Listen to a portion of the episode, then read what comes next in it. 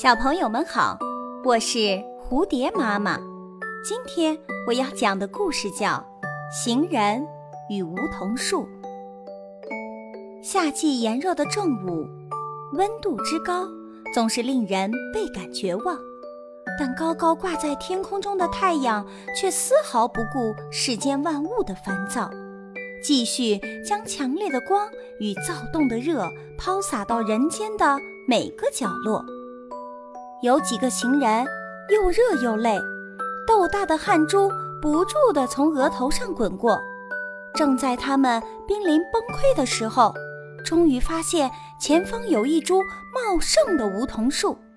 他们赶快三步并作两步，冲到了树荫之下。仅仅是被树荫遮蔽，这凉爽的感觉就跟刚才有着天差地别。享受着习习凉风的行人们休息了好长时间，闲着无聊便得寸进尺，仰望着梧桐扩大的树叶，开始对它品头论足。哎，这树竟然不能结果！如果这棵梧桐树能够结出清甜多汁的果实来，那才是真正令人开心的事情啊！是啊，这个没用的树。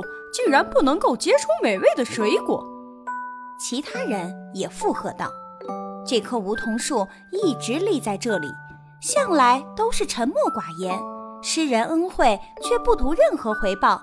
谁知今天见树下的人们接受了自己的帮助，还要恶语相讥，便极度鄙夷地反驳道：‘你们这些不知好歹的人，一边享受着我施舍给你们的恩惠。’”一边还厚着脸皮说我是不结果子、一无是处的树，真是不知羞愧。